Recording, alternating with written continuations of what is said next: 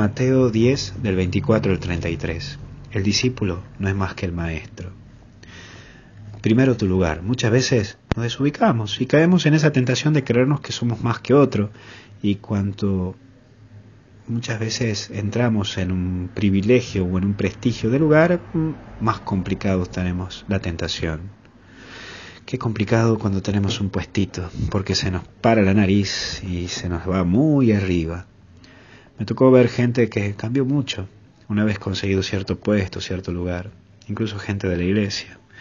Hermano cura que, que era compañero cura y después lo han nombrado monseñor o lo han nombrado en algo, encargado de, y ahora parece que hay que sacar turno para hablar un ratito o para tomar unos mates. Qué triste. Por eso también entra la claridad, todo sale a la luz, tarde o temprano, todo sale a la luz.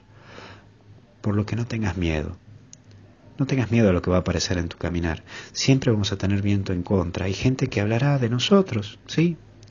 Lo importante es que recuerdes que todo sale a la luz. Te lo repito, todo sale a la luz. Por eso mira el Padre. Es allí donde tenemos la esencia de las cosas, en Dios. Recordar para quién trabajamos. Es en la vida de lo cotidiano donde vemos a Dios.